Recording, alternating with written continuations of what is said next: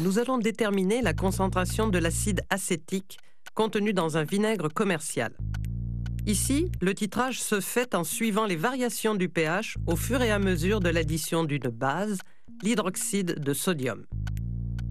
Le dosage de l'acide acétique s'effectue sur une portion diluée du vinaigre. Ajoutez le barreau aimanté propre et sec. Ajustez la hauteur de la burette. Son extrémité inférieure doit être à l'intérieur du bécher et ne pas toucher aux parois. Prévoir de l'espace pour l'électrode du pH mètre. Installez cette électrode, qui a été préalablement nettoyée et asséchée, grâce à une pince de montage. Placez l'électrode de façon à ce qu'il n'y ait pas de risque de choc, de collision avec le barreau aimanté. Attention, car l'électrode est très fragile. Démarrez l'agitateur magnétique à vitesse modérée, de façon à observer un léger vortex. Il faut préparer une feuille de données pour inscrire les volumes de NaOH ajoutés et les pH correspondants. Notez soigneusement le pH initial, au volume 0. Ajoutez 1 ml de la solution de NaOH. Attendre que la valeur affichée du pH se stabilise et la noter sur la feuille de données. Au début du titrage, le pH varie lentement et on peut ajouter la solution titrante 1 ml à la fois en notant après chaque ajout les valeurs du pH correspondantes. Continuez ainsi, et donc 1 ml à la fois, jusqu'à ce que le pH atteigne 5,5 environ. À ce moment, le pH risque de varier rapidement, et il faut donc ajouter la solution titrante par portion nettement plus faible, de 0,2 ml par exemple.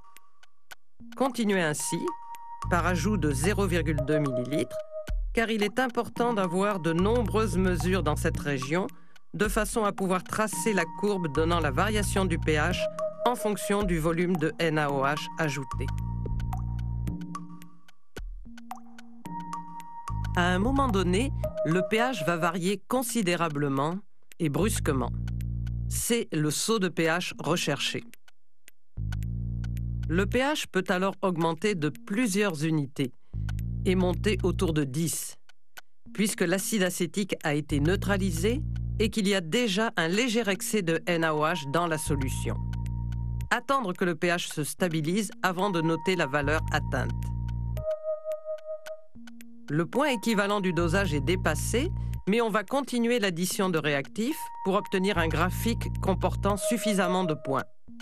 À partir des données recueillies, il sera possible de tracer un graphique et d'en déduire la concentration de l'acide acétique dans le vinaigre. Si le nombre de mesures est insuffisant, ou si ces mesures sont mal réparties, par exemple s'il manque des données autour du saut de pH, il faut recommencer tout le titrage. Cliquez sur la chimie.com et réalisez vous-même les expériences présentées dans les émissions avec nos laboratoires virtuels en trois dimensions. Pour vous aider, visionnez ou revisionnez les expériences tournées en conditions réelles. Consultez le glossaire et nos capsules d'accompagnement afin de mieux comprendre les termes employés, le matériel utilisé et les techniques requises. La chimie des solutions, tout un programme à expérimenter sur la chimie.com.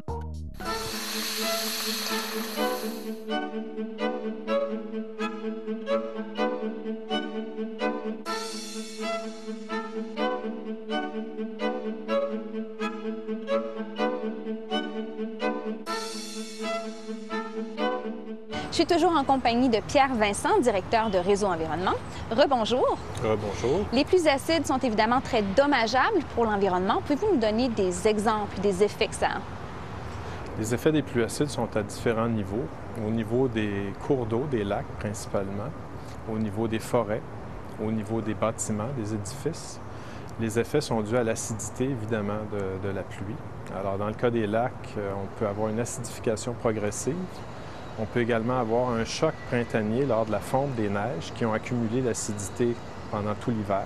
Et à ce moment-là, ça coïncide avec l'éclosion des œufs des poissons. Donc, il peut y avoir des mortalités élevées à ce niveau-là. Au niveau des forêts, au niveau des arbres, évidemment, l'acidité peut attaquer la couche protectrice des feuilles, affecter la croissance des arbres et également les rendre plus sensibles à des maladies ou à des parasites ou micro-organismes qui pourraient entrer par les feuilles abîmées. Au niveau des édifices, euh, la pierre calcaire des édifices est attaquée par les pluies acides. Et d'ailleurs, au Canada, c'est un phénomène intéressant que le Parlement d'Ottawa soit construit avec de la pierre calcaire et ça a bien illustré le phénomène et ça a aidé à prendre des mesures correctrices. Est-ce qu'il y a d'autres facteurs qui sont à prendre en considération, d'autres facteurs qui peuvent soit augmenter, soit diminuer euh, l'acidité des pluies? Dans une ville comme Montréal, il y a beaucoup de poussière en suspension dans l'air, alors la pluie est partiellement neutralisée par les poussières dans l'air. C'est un phénomène qu'on peut observer. Euh, par contre, aussi au niveau de la nature des sols, le bouclier canadien, qui est toute la région au nord du Saint-Laurent, est une roche très dure, une roche granitique. Donc, tous les, milieux qui s'y trouvent, les sols et les lacs, sont faibles en éléments euh, minéraux, donc très sensibles à l'acidification. Est-ce qu'il y a des moyens d'intervenir pour corriger cette acidité-là des pluies? Au niveau des sources de pollution, on peut évidemment appliquer des mesures pour récupérer euh, les polluants à la source. C'est la méthode la plus efficace. Et au niveau, par contre, des impacts, on peut aussi utiliser euh, des méthodes comme le chaulage, par exemple. On peut répandre de la chaux dans les champs, sur les terres agricoles qui sont acidifiées déjà par l'utilisation des engrais, mais encore plus à cause des pluies acides. Et on peut même, dans, le cas de certains lacs qui sont morts biologiquement, utiliser un traitement à la chaux pour ensuite les réensemencer et essayer de réintroduire la vie dans les lacs. J'imagine qu'il y a des normes et des réglementations qui qui ont un rôle à jouer pour essayer de corriger cette acidité-là. Qu'est-ce qui a été fait à ce niveau-là? Au niveau des sources industrielles, principalement, on contrôle assez bien maintenant euh, les sources de pluie acide. Du côté canadien, il y a eu beaucoup d'efforts de, de, consentis. Du côté américain, malgré notre traité bilatéral, on observe depuis quelques années une augmentation à nouveau des, des émissions causant les pluies acides. Donc, on est euh, la victime d'un phénomène qui vient de l'extérieur de nos frontières. Merci, M. Vincent. Merci, Mme Chagnon. Nous demandons au gouvernement de sanctionner les pollueurs, mais il importe également que chacun d'entre nous pose des gestes pour préserver la ressource, comme par exemple de privilégier le vélo à l'auto. Nous allons maintenant voir la prochaine partie de notre reportage sur l'acidité et découvrir la fabrication du vinaigre.